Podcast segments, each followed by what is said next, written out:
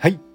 えー、こんにちはこんばんは。どのお時間に聞いてらっしゃるかわからないのでこんにちはこんばんはおはようございます。という挨拶をしたいと思います、えー、改めまして指輪です、えー、今日のこの配信はですね、え、毎月16日を収録の日にしよう。という、え、志を持って。はい、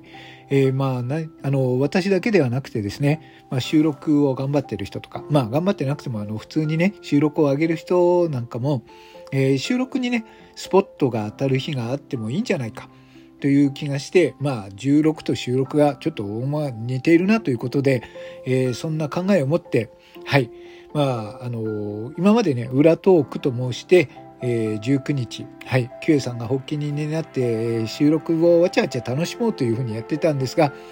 まあ、もうちょっとね、間口を広げるつもりで、えー、それを引っ越ししました。はい、えー、16日にしてみようということで、まあ、あの、今日その一発目に話をさせていただこうと思います。で、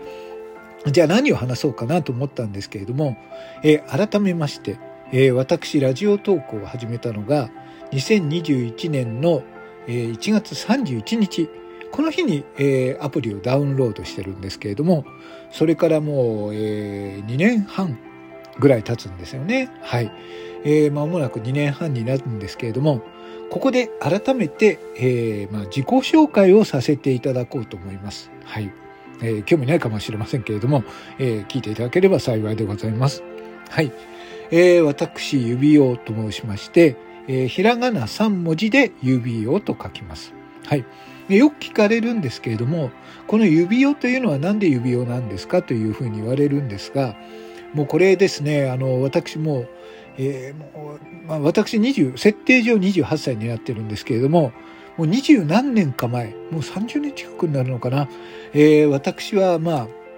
えー、ふとね、えー、小説を書いてみたいというふうに思った時がありまして、そして、えー、インターネットスクールのな、インターネットの中に、えー、ドラゴンゲートという、はい、小説家コースというものがありまして、そこで初めてハンドルネームというのを作ったんですね。皆さんご存知でしょうか？インターネットスクールドラゴンゲート。はい。これあの、半年持たずにしてですね、えー、まあ、倒産というか、えっ、と、会社撤退してしまったんですが、はい。この、えー、創設者が誰であったであろう、この方なんですよね。じゃじゃん。はい。秋元康。はい。今をときめく名プロデューサー。まあ、この時にもですね、もう有名でしたよ。おにゃんこクラブをね、プロデュースした秋元康さん。何をやってもうまくいっていた、飛ぶ鳥を落とす勢いの秋元康さんが作ったドラゴンゲートというですね、あの、これ小説家コースじゃなくてですね、クリエイターコース、えー、声優コース、えー、確かね、えーと、テレビディレクターコースとか俳優コースとか、いろんなのあってたんですよ。講師の方にすごいメンバーを作って。それなんですが、わずか3ヶ月ぐらいでですね、あの、コースは半年だったんですけど、3ヶ月で、えー、撤退しますというふうに、はい、そういう学校だったんですね。まあ、それはもう置いといて。で、その小説家コースというのに申し込んで、えー、その時作った初めての、えー、ハンドルネーム。はい、ハンドルネームって言ってましたよね、昔は。その時の名前が、私が、えー、さらし指という、はい、名前だったんです。ちょっと怖いでしょ？さらし指という名前で、で、それが、えっ、ー、と、まあ、そっからですね、えっ、ー、と、さらし指2っていう名前になって、そこから、あの、ちょっとですね、この、えー、インターネット小説スクールに応募している期間中に、えー、ウェブでね、えっ、ー、と、ショートショートストーリー大賞っていうのはある出版社がやってたんですよ。で、そこに応募するときに、えー、つけた、えーと、ペンネームが、さらし指輪という名前でした。で、それが、えっ、ー、と、まあ、5週勝ち抜くと、えー、電子書籍として出版できる。で、私が、まあ、めでたくもそのえー、これ文芸社というですね、その当時あんまり評判良くないあの出版社だったんですが、えー、その文芸社の、えー、文ゲートというですね、ウェブ、えー、ウェブサイト、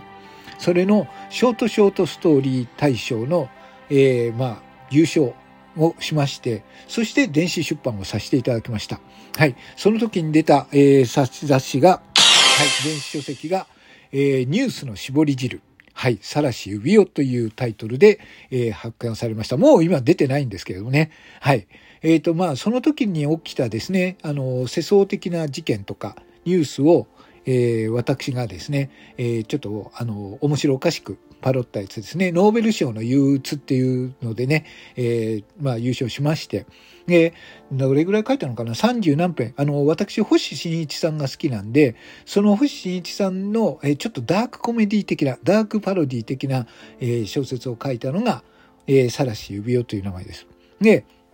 えー、その当時なんですが、まあ、あの、ネットの中でですね、まあ、あの、そんなにあれ、人のことをあれすることはなかったんですけど、まあネットっていうのはなかなか厄介なもので、えー、その小説作るですね、まあ賞を取っておめでとうって言ってる方もいれば、えー、まあ誹謗中傷っていうかですね、何が面白くなかったのか結構ね、えー、ネットの中で、えー、ね、このサラシ指輪っていうのは、まあ、サラシ指輪っていう名前自体もね、あんまりなんか不穏な響きがあるからだと思うんですけど、こいつはネットストーカーなんだよとか、いろんなあの誹謗を受けて、一時期ね、なんか嫌な世界だ、あの、その方もね、知ってたりしたので、知ってる方、ニコニコしてた人が、まあ裏でそういう、あの、なんていうのかな、風評をルフしてたっていうのが、ネットの中から見えたので、一時期もうそういう完全にね、SNS とかそういうものから離れていた時期がありました。はい。で、まあ私がね、このラジオトークというのに、えー、まあラジオというのが好きだったものですから、えー、戻ってきた時に、あ、ラジオトーク、そっか、えっ、ー、と、このラジオネームみたいなのを決めなきゃいけないのか、どうしようかなと思った時に、まあ、数年前に使っていたさらし指輪。でもこれちょっと長すぎるなと思って、下の指輪というところだけを、えー、取って、えー、配信というかですね、このアプリのラジオネームとしたのが、えー、それです。えー、開始する5分前にですね、えっ、と、自分のですね、えー、左手の、えー、人差し指に、えー、マジックで顔を描きましてね、それをアイコンにしたのが、えー、最初の初期の指輪マークです。はい。今も使ってますけれどもね、それが指輪の登場でした。はい。えー、ということで、指輪の生誕はこういう形でした。この後もじゃあちょっと自己紹介続けます。どうぞお聞きよかったらお聞きください。